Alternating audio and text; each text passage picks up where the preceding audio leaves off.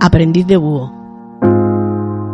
107 FM para Iruña y 91 FM para Iruñerría.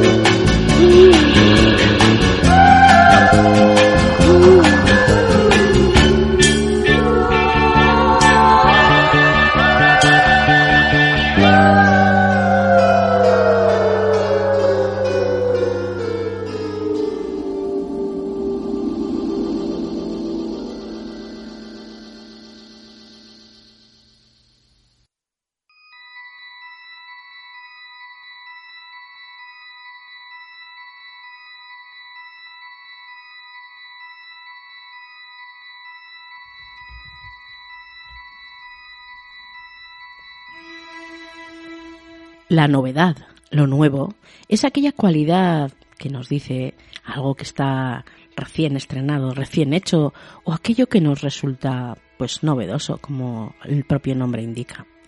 Algo que se ve o que se oye por primera vez, que es distinto de lo que antes había, o que se acaba de incorporar a un grupo, a un lugar, a un espacio, una situación. Una novedad, por tanto, es esa, es aquello aquella cosa nueva, es lo nuevo. Y el cambio producido en algo también se conoce como novedad.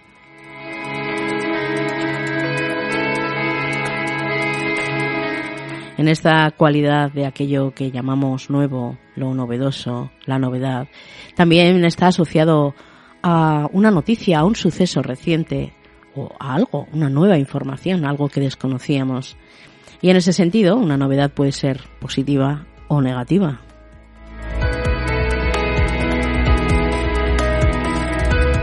Del mismo modo, la entonación, las inflexiones que usamos a la hora de decir novedad también pueden cambiar de forma notable ese mensaje que anteceden. Y lo mismo podemos usar esa palabra, la palabra novedad, para decir aquello que, pues, que realmente queremos destacar como nuevo o también, por otro lugar, podemos decir, destacar ese aspecto irónico a una noticia que ya era de conocimiento para todos o todas. ¡Qué novedad!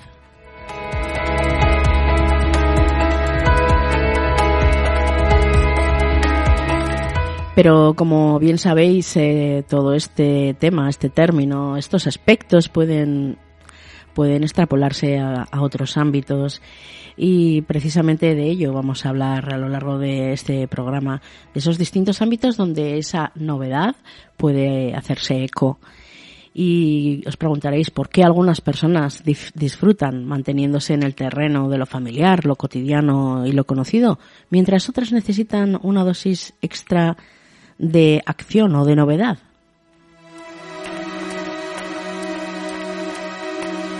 Este efecto de novedad, como decimos, es esa tendencia que tenemos las personas a experimentar la respuesta eh, más fuerte la primera vez que se enfrenta o que nos enfrentamos a una experiencia potencialmente desafiante. Y en ese fenómeno, pues ahí eh, incluyen la, el interés, la atención, la motivación, la probabilidad de recuerdo, entre otras cosas. Y esa novedad se manifiesta en muchos campos, en muchos ámbitos, como decíamos, de distinta forma desde el marketing, las ciencias, la psicología, la cotidianidad. En todo veremos que ese efecto de novedad, la búsqueda por la novedad, se está manifestando continuamente. Hoy en Aprendiz de Búho, novedad.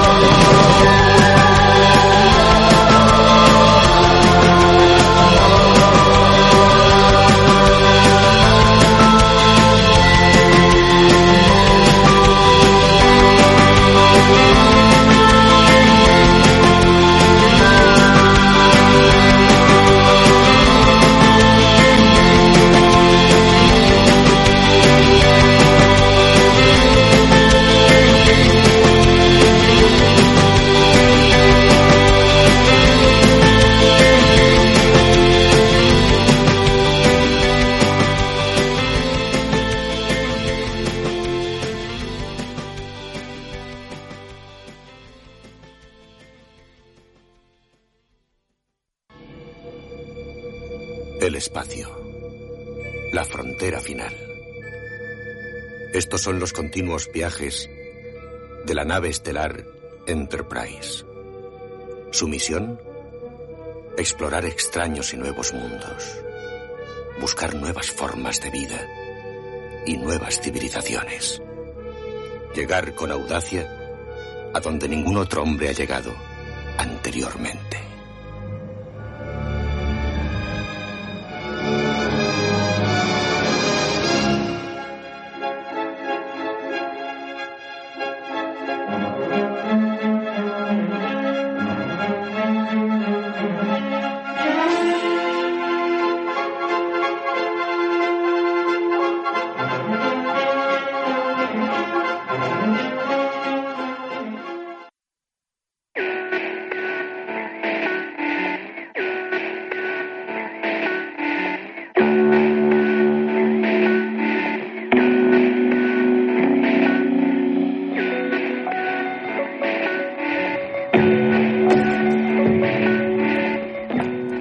Novedad es todo hecho, circunstancia que hace su aparición y que se encontraba ausente en el pasado, en un momento anterior, por lo menos para esa persona, aquella que para la que resulta novedoso, un fenómeno, un hecho, una circunstancia. En algunos contextos una novedad puede ser un concepto muy significativo. Así, por ejemplo, en economía existen novedades en lo que hace a la producción o en lo que hace a la moda, al modo en la que la misma se lleva a cabo, pueden ser de enorme trascendencia social. Desde el punto de vista biológico también los seres vivos, según la teoría de la evolución, experimentan continuamente novedades en sus características morfológicas y en cualquier caso, como veremos, la importancia de la novedad radica en las ventajas que genera, ya sea en el ámbito biológico como en otros ámbitos diferentes, como hemos comentado.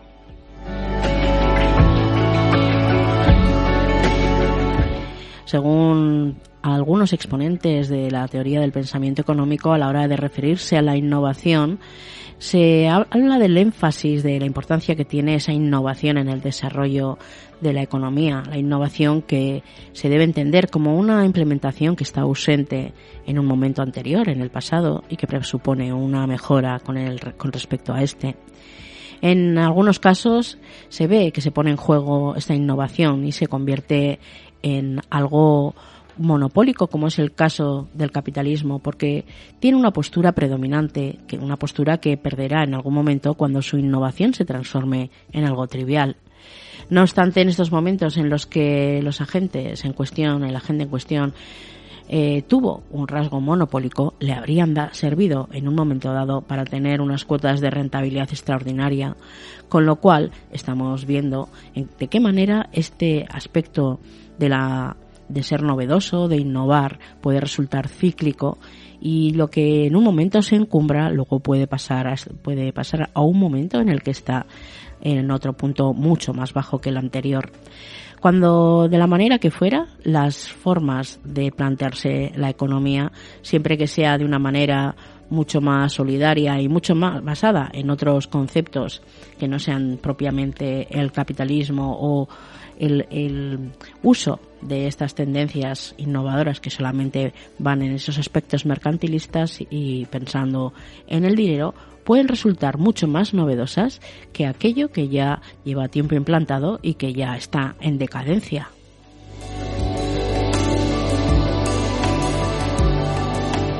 Así, de alguna manera, lo novedoso y lo, monopólico pueden llegar a relacionarse y lejos de ser una anomalía, puede ser una constante que lo impulsa, porque no deja de ser aspectos cíclicos de las sociedades, de las políticas y las economías que se van trasladando sucesivamente. En cuanto a la biología, cabe señalar que los diversos organismos que pueblan la Tierra van incorporando cambios a medida que se reproducen. Este proceso se efectúa azarosamente y tiene consecuencias imprevistas muchas veces. Cuando una de esas novedades aparece en un organismo, quizá implique una mejor adaptación al ambiente. En ese caso, el organismo tendrá una ventaja que llevará a predominar sobre los otros seres vivos. No obstante, es importante considerar que si el ambiente sufre un cambio, esa supuesta mejora puede, por el contrario, comenzar a considerarse una desadaptación. Y es en ese tipo de consideraciones cuando se inscribe esa teoría de la evolución, contemplando todas sus distintas variables.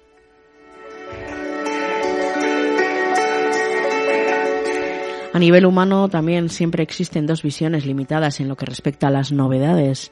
Una tiende a considerarlas siempre como negativas y otra, por el contrario, las considera siempre como positivas. En ese sentido, la posición justa es aquella que considera los beneficios que otorgan con respecto al pasado. Pero como decimos, siempre el equilibrio, eh, la balanza, el término medio suele ser el más, el que más se ajusta a la realidad.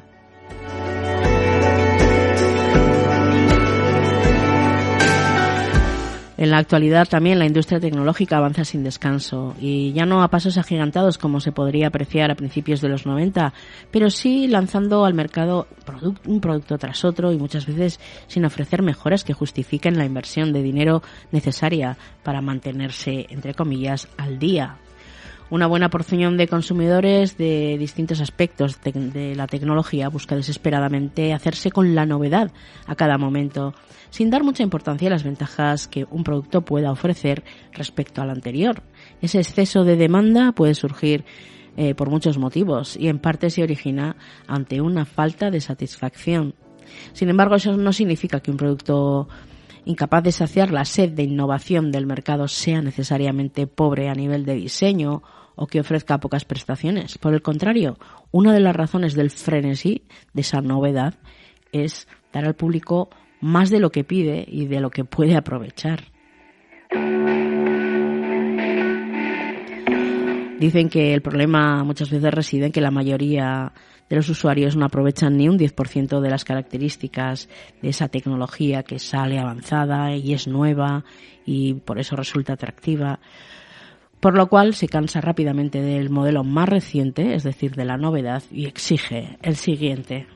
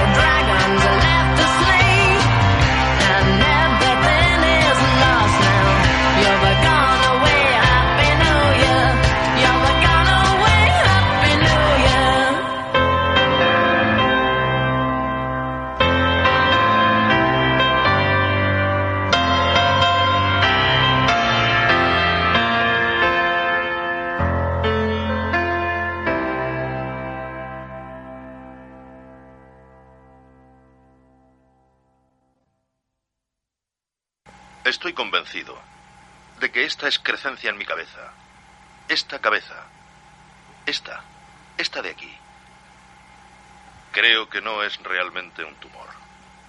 No es un pequeño trozo de carne burbujeante, sino que de hecho es un nuevo órgano una nueva parte del cerebro. Creo que unas dosis masivas de señal de videódromo causarán automáticamente el nacimiento de una nueva excrecencia del cerebro humano que producirá y controlará unas alucinaciones hasta tal punto que cambiará la realidad humana. Después de todo, no hay nada real fuera de nuestra percepción de la realidad. ¿Verdad?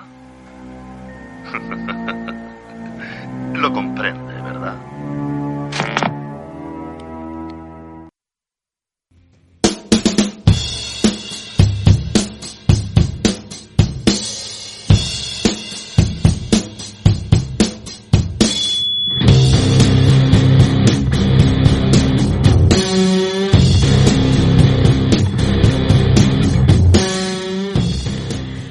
La búsqueda de la novedad puede ser un rasgo determinante a la hora de funcionar. Como decíamos, existen personas que rebosan de energía, de pasión por la vida, de deseos por explorar. Y aquellas que siempre están abiertas a nuevas experiencias, nuevas relaciones y emociones intensas. Esa puede resultar adicción a la novedad. Como decimos, pueden ser personas para las que la rutina es una gran enemiga y el riesgo de un compañero de viaje así son quienes poseen este rasgo de búsqueda de la novedad. Resulta curioso y fascinante cómo algunas personas hallan la felicidad en lo conocido, lo cotidiano, lo familiar, mientras que otras necesitan una dosis extra de aventura, de acciones nuevas y aún más si tenemos en cuenta que esas diferencias de carácter son perceptibles desde los primeros meses de vida casi. Así que para saber un poco más al respecto, diremos que la búsqueda de esa novedad es parte del temperamento. Y es que si el temperamento puede definirse como una serie de hábitos y tendencias generales que ponen en marcha las personas ante estímulos percibidos, se trataría pues de características altamente heredables y bastante estables en el tiempo.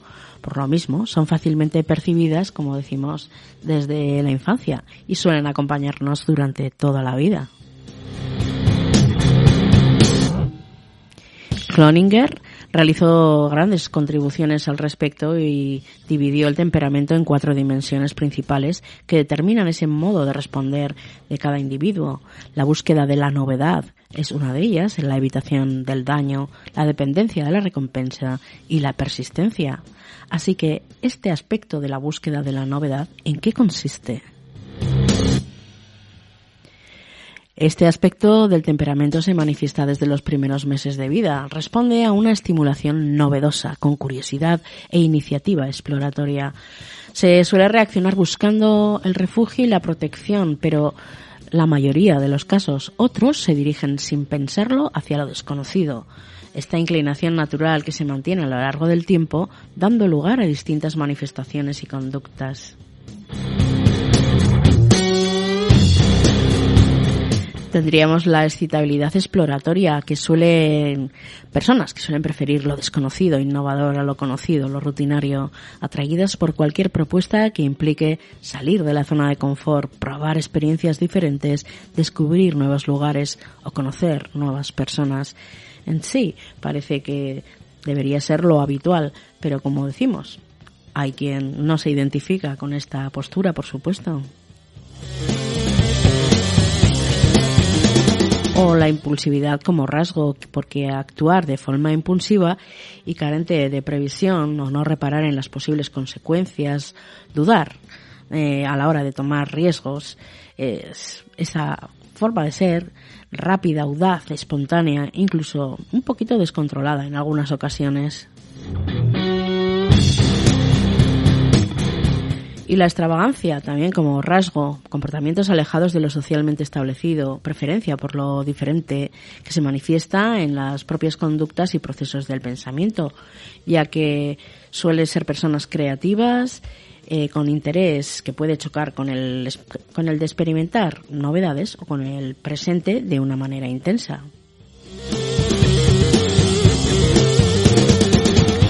Y el rasgo diferente también puede ser otro rasgo, el desorden. La búsqueda de la novedad se relaciona con un temperamento rápido y a veces desordenado, poco amante de las normas, las reglas o las rutinas rígidas.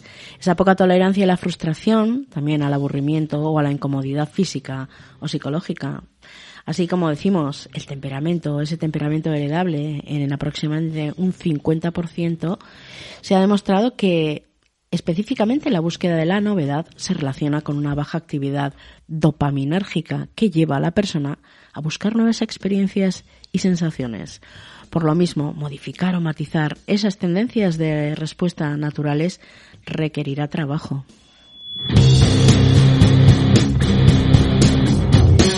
Pero de la misma manera que la búsqueda de la novedad puede tener una parte dable, como decimos, no tiene por qué ser un rasgo ni positivo ni negativo inherentemente, ya que se trata de algo que, como decimos, mm, y como otros aspectos que suele, con los que suele ocurrir, se trata de trabajarlo.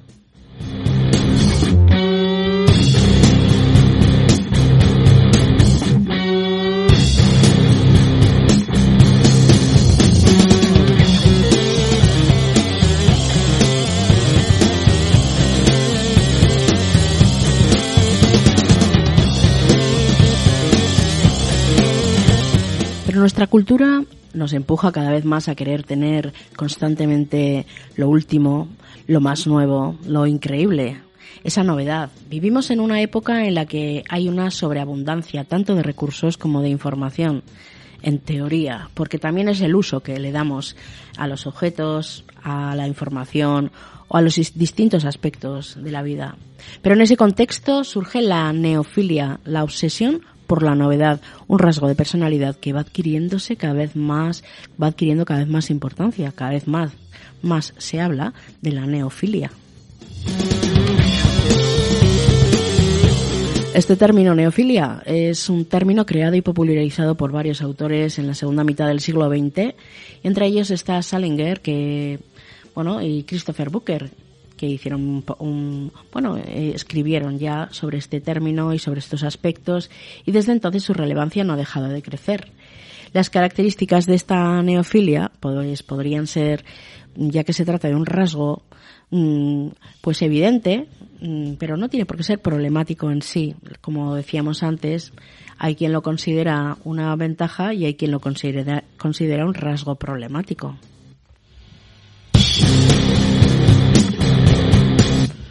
La capacidad de adaptación, como decíamos, ese buscar constantemente esos estímulos, esas novedades, esos cambios de la forma de ser, forma de adaptarse a las personas, pueden ser un rasgo positivo o pueden desarrollar cualidades. Eh, por ejemplo, la resiliencia la pueden desarrollar más fácilmente.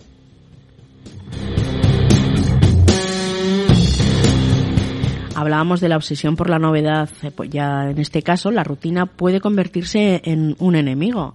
Hacer lo mismo día tras día será uno de los mayores temores de una persona en la que tenga esos rasgos neofílicos.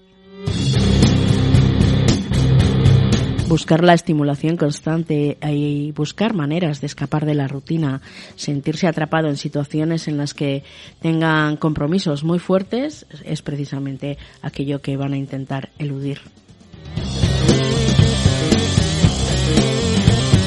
o no aceptar algo que debe hacerse de determinada manera solo porque se haya dicho que haya sido así siempre. Por lo tanto, este tipo también de, de rasgo nos lleva a ver personas más creativas y con tendencia a innovar.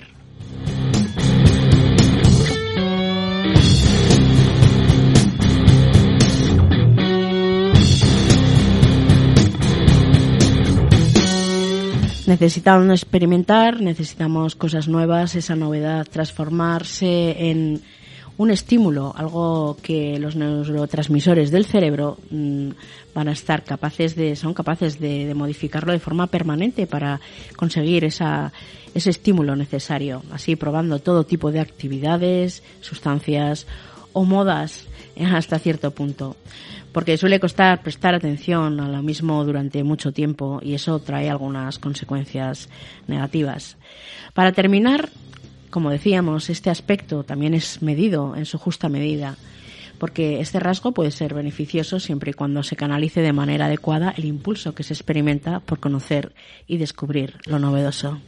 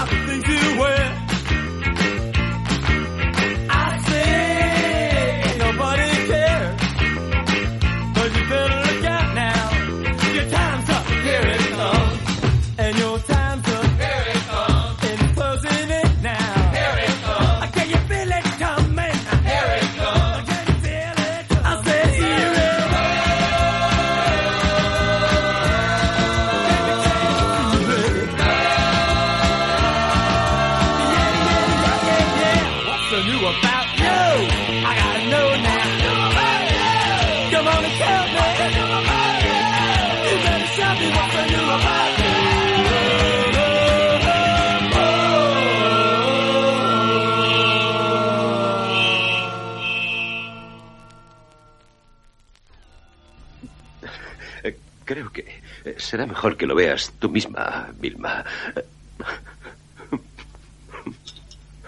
¿Y ahora de qué te ríes? ¿Tu mejor amigo se mete en un lío por una chica y tú te ríes? Verás, tiene su parte divertida, Vilma. Espera, espera y lo verás. Estás histérico, Henry. Justo lo que me había imaginado. No, no. Creo que no te imaginas esto, Vilma. No, esto va a ser una experiencia completamente nueva. ¿Qué, qué estás haciendo, Henry? Suéltame. ¿Qué haces? El laboratorio está al otro lado. El laboratorio sí, pero eh, la chica está debajo de la escalera, Billy. Eh, espera a verla. Eso es lo que me da risa. La chica se ha metido debajo de la escalera y no quiere salir. Eh, Se ha acurrucado allí como una niña pequeña y, Oh, Henry. y hace ruidos raros. ¿Qué le ha hecho? Pues... eh, Tú puedes sacarla, Billy.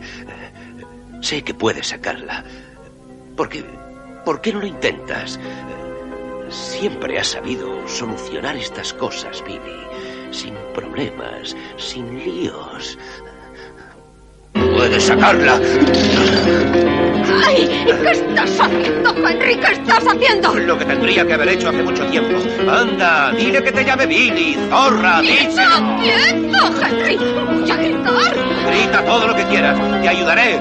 ¡Despiértate! ¡Despiértate lo que quiera que seas! ¡Despierta! ¡Despierta! Es la hora de la cena, carne envenenada. ¡Despierta! ¡Despierta! ¡Despierta! ¡Despierta! ¡Despierta!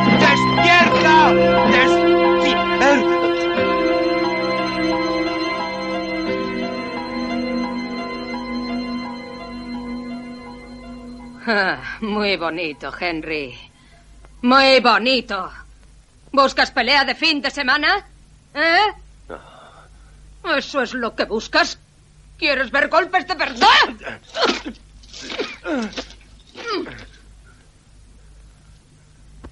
El Henry de siempre. Le tiene miedo hasta su sombra. ¿Qué haría sin mí? ¿Sabes una cosa, Henry? Eres un bicho de feria. Tienes ojos de borrego, el valor de una gallina, amigos cerdos y mierda por cerebro. No sirves para la política, ni para ganar dinero, ni me gustas como hombre.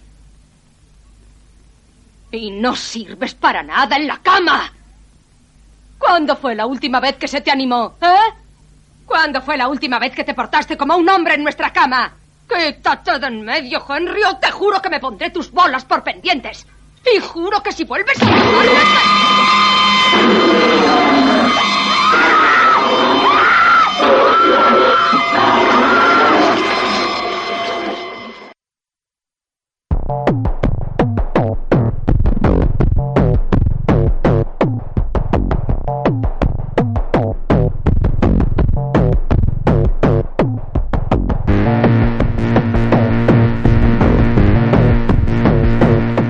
La palabra novedad no necesariamente significa lo que por ella se entiende en el lenguaje corriente.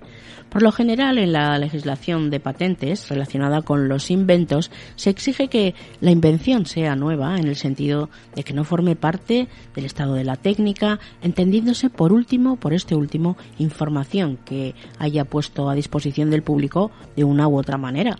Es decir, que esté al alcance de quien haya hecho patente ese invento, como decimos, la forma de poner a disposición esa información cambia muchas veces de una jurisdicción a otra. Habida cuenta de que para determinar la novedad hay que plantearse si dicha invención ya se ha puesto a disposición del público antes de la fecha de presentación o de la fecha de prioridad al examinar la novedad, no cabe combinar elementos separados del estado de la técnica.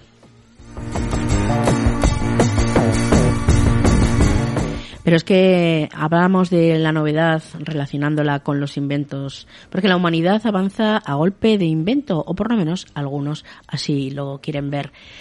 Pero no todos los inventos cambian el rumbo de la historia, ya que la mayoría simplemente nos hacen la vida más sencilla. El invento asociado a la novedad es una de las pocas palabras que nos hacen avanzar solo por el imple- simple hecho de existir. La evolución es un ciclo de creación continua de herramientas nuevas que resuelven problemas existentes y modernizan fórmulas desfasadas. Eso sí, el cómo y el cuándo no siempre siguen la lógica de la perspectiva histórica, que es una fuente de sorpresas.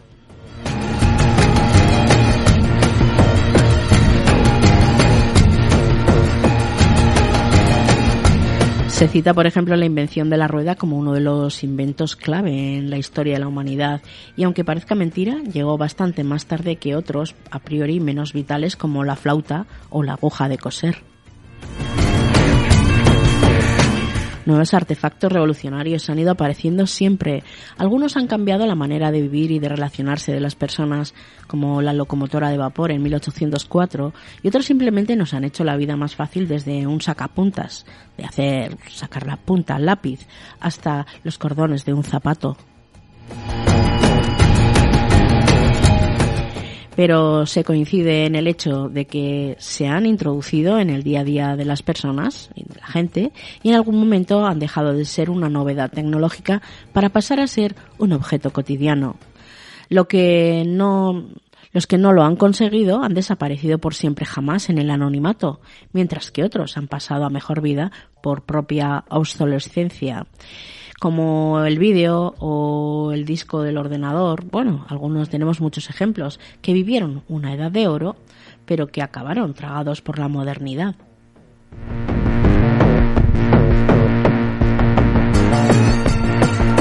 Nadie puede asegurar que objetos hoy básicos acabarán primero en desuso y finalmente en el olvido eterno en menos tiempo del que podríamos esperar.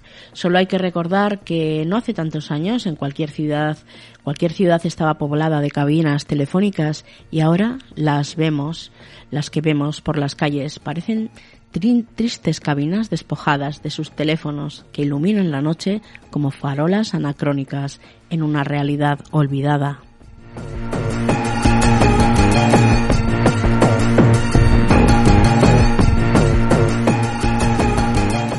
Pero al mismo tiempo cuando hablamos de lo que puedan ser las novedades en las tecnologías estamos eh, acostumbradas a que nuestra sociedad sufra una auténtica adicción a esas grandes infraestructuras de transporte como por ejemplo como autovías o líneas de trenes de alta velocidad. Bueno infraestructuras enormes de puertos o de lo que sea. Sin embargo, esa apetencia se basa en un buen número de tópicos y mitos que asignan a estas infraestructuras un papel en el que el desarrollo económico puede estar priorizado, pero que la creación de ese el equilibrio con la naturaleza está altamente expuesto. Por eso es algo que a menudo no tiene correspondencia con la realidad y la situación real es que justo es, la, es justo la contraria. Nuestra enorme dotación de infraestructuras infrautilizadas y la gran cantidad de fondos que seguimos gastando en construirlas, además de generar graves problemas ambientales y territoriales, originan una hipoteca inmanejable que se está continuamente pagando, recurriendo cada vez más a los drásticos, primero recortes sociales o lo que decimos, a la falta de recursos naturales y de todo tipo que nos puede llegar a llevar al colapso.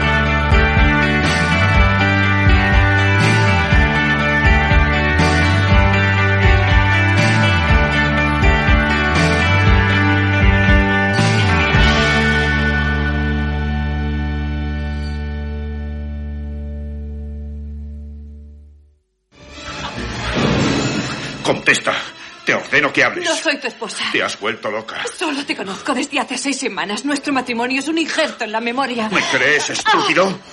Y nuestra boda. Una imagen implantada. ¿Y cuando nos enamoramos? Implantado. Nuestros amigos, mi trabajo, ocho años juntos. ¿Crees que puedo creer que se implantó todo? El trabajo es real. La agencia se encargó de montarlo. ¡Embustera!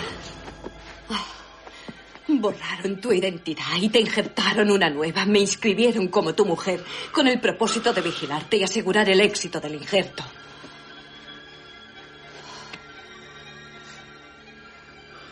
Lo siento, Wade. Tu vida es solo un sueño. Está bien. Si no soy yo, ¿quién demonios soy? Yo qué sé. Solo trabajo aquí.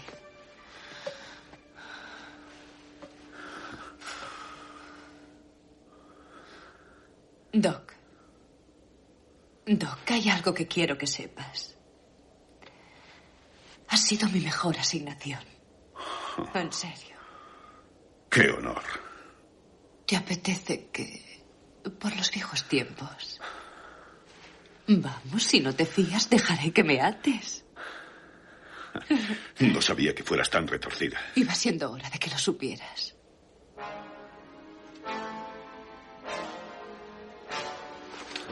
Eres muy lista. No me matarás, ¿verdad, Doc? Después de lo que hemos vivido juntos. Sí, lo hemos pasado bien. Encantado de conocerte.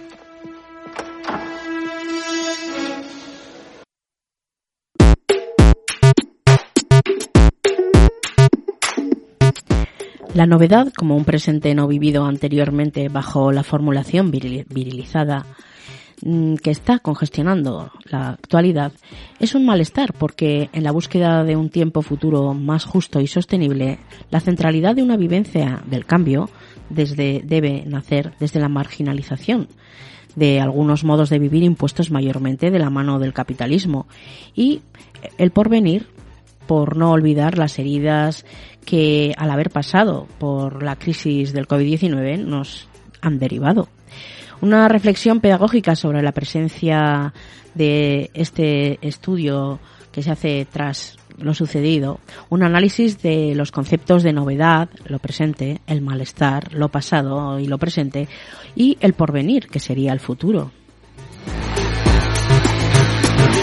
Durante la llamada crisis del COVID-19 hubo un colapso sensorial de información. Parece difícil encontrar ese tipo, ese tiempo que nos que nos permitiese indagar y contrastar toda esa vorágine expositiva. Curiosamente re- recordamos el estricto significado del término confinamiento que supuso desterrar a alguien señalándole una residencia obligatoria, generando una parálisis social, económica, laboral a la que a la par que una inquietud personal sobre esa ecuación que parece estar configurándose esa situación de novedad, una situación global que no se había experimentado anteriormente. En esa vorágine expositiva que sufrimos, conceptualizar pensamientos de un presente no deseado, un deseo por retornar a un pasado que habíamos vivido pero que en ese momento no teníamos, es decir, una supuesta normalidad, era algo caótico, un conflicto intrínseco que, subya- que subyacía en esa formulación, estribando el esperar volver a un futuro retomando el pasado. La novedad, aquella situación caracterizada por un estímulo que se presenta por primera vez o como no se ha presentado en mucho tiempo, también como un cambio producido en algo, un suceso reciente o más, algo en desuso, algo que nos resultaba extraño. Pensar que después de estas, de esa crisis del COVID-19 todo volvería a ser como antes nos hace olvidar que la novedad de nuestro presente no puede provocar otra novedad futura. Pero la novedad también se entiende desde este punto filosófico como ruptura que implica la aceptación de unas vivencias sociales e individuales no vivenciadas anteriormente, el desbordamiento y el descontrol, la ruptura, ese desbordamiento propio de nuestras formas habituales y racionales de entender el funcionamiento ordenado de las cosas y nuestra temporalidad, incapacidad por abordarlo y un descontrol que no viene solamente producido por ese desbordamiento, sino por un lejano sentimiento del individuo que nos evoca fragilidad y también la futilidad. Así consagra que lo perecedero de nuestra vida, esa ansiedad del morir. La novedad como ruptura por una parte y la novedad como aprendizaje por otra. Ese aprendizaje que es la concordancia con la ruptura, un proceso más largo y complejo, porque entre las características intrínsecas del aprendizaje destaca la adquisición, la vivencia del cambio y la interacción, y no olvidemos la memoria. Porque el haber interrumpido el normalizado proceso de funcionamiento nos lleva a una doble identidad del deseo, desear que llegue un futuro normalizado y desear que termine el presente anormalizado. Así, el principal aprendizaje, el deseo de olvidar un presente indeseado cuanto antes. Es indispensable que desde esta mirada entendamos el carácter traumático de aquel pasado, esa herida que se abrió en nuestra cotidianidad social y que debe contemplarse como un doble eje argumentativo. Por un lado, la herida, que no debe ser olvidada porque juega un papel importante en la memoria, y por otro lado, que debería provocar una experiencia o unas experiencias en, eh, de cara a un panorama mundial, es decir, el papel de la vivencia del cambio. Nuestra reflexión pedagógica en, enraiza su análisis sobre tres entidades conceptuales, la novedad, el presente, el malestar, lo pasado y lo presente, y el porvenir, lo futuro. Quizá el epicentro de nuestro aprendizaje empiece a aceptar, como decía Freire, que al negar la historia como un juego de destinos seguros, como dato dado, se reconoce la importancia de la decisión como acto que implica la ruptura, de la intervención crítica de los seres humanos en la reconstrucción del mundo. Y termine por asimilar que desde los modos de malvivir presentes, diferentes modos de pensar política y pedagógicamente el mundo.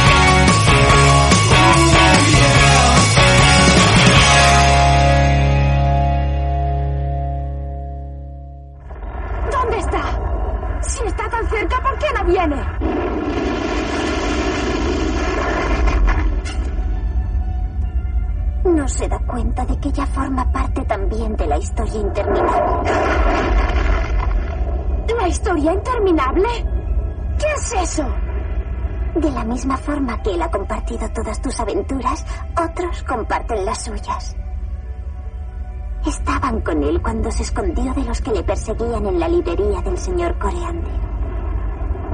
No puede ser, es imposible. Estaban con él cuando cogió el libro, con el símbolo de Laurin en la portada, donde él está leyendo su propia historia. En este mismo momento.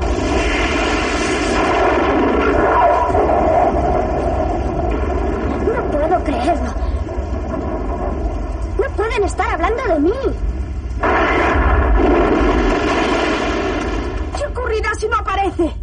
Que nuestro mundo desaparecerá. Y yo también.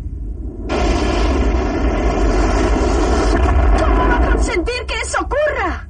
Todavía no comprende que únicamente él tiene el poder de impedirlo. Sencillamente no se atreve a imaginar que un niño pequeño pueda ser tan importante. Que de verdad hablan de mí.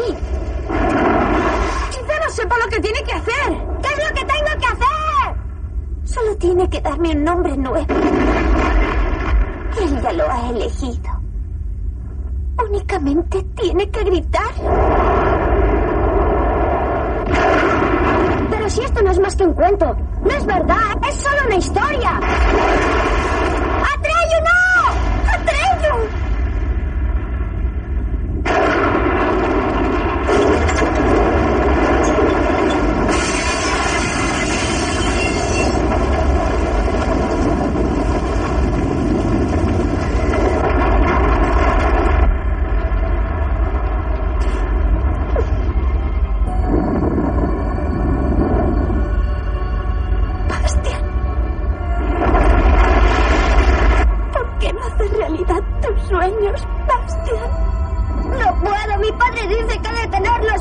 Suelo. Grita mi nombre.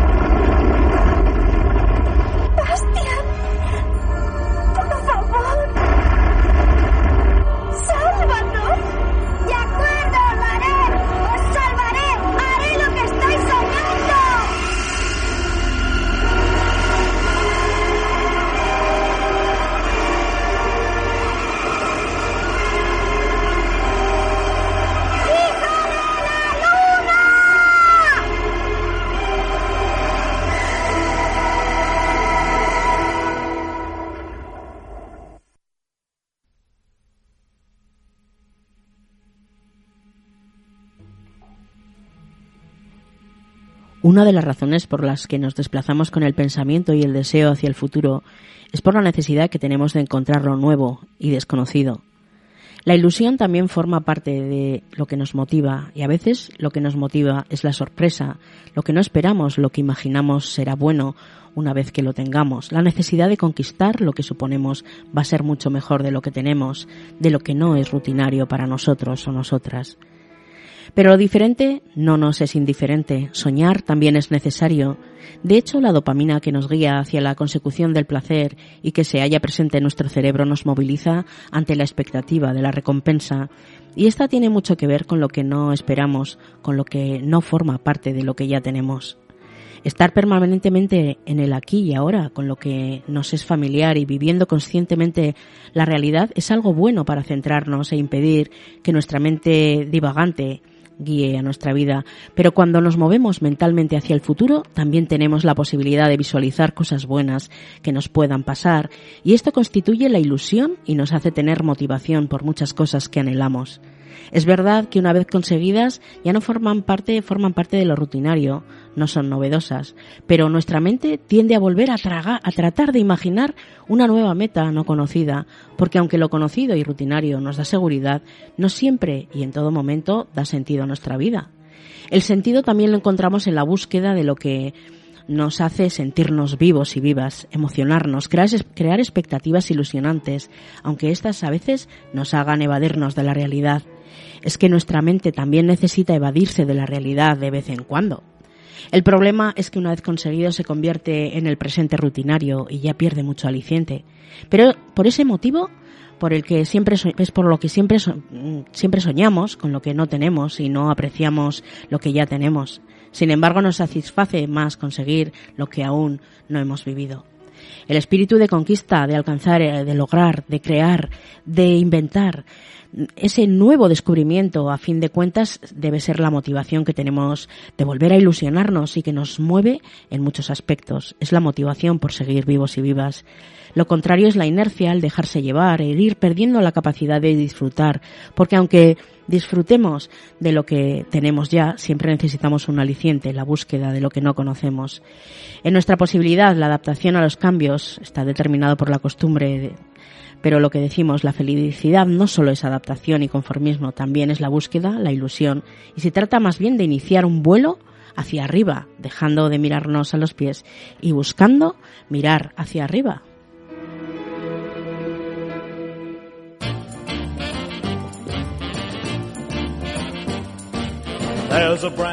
Has escuchado Aprendiz de Búho. Escríbenos a la dirección aprendiz@eguski.eus.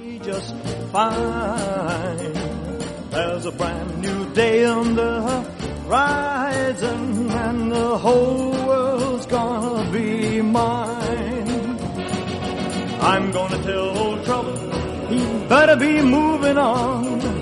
Happiness is gonna take his place around here from now on. The old dark clouds are gonna roll away and the sun is gonna shine and the whole world's gonna be mine.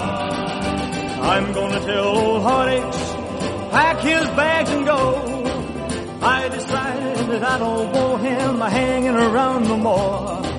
Well, don't you know I said everything's gonna be just fine, cause the whole world's I'm gonna chase away those blues till they're out of sight. And I guarantee you, honey, they won't be coming back. Well, don't you know I said everything's gonna be alright, cause the whole world's gonna be mine. I know my luck's gonna change, just you wait and see. Starting tomorrow, all the good things in life are gonna come to me. There's a brand new day in the house.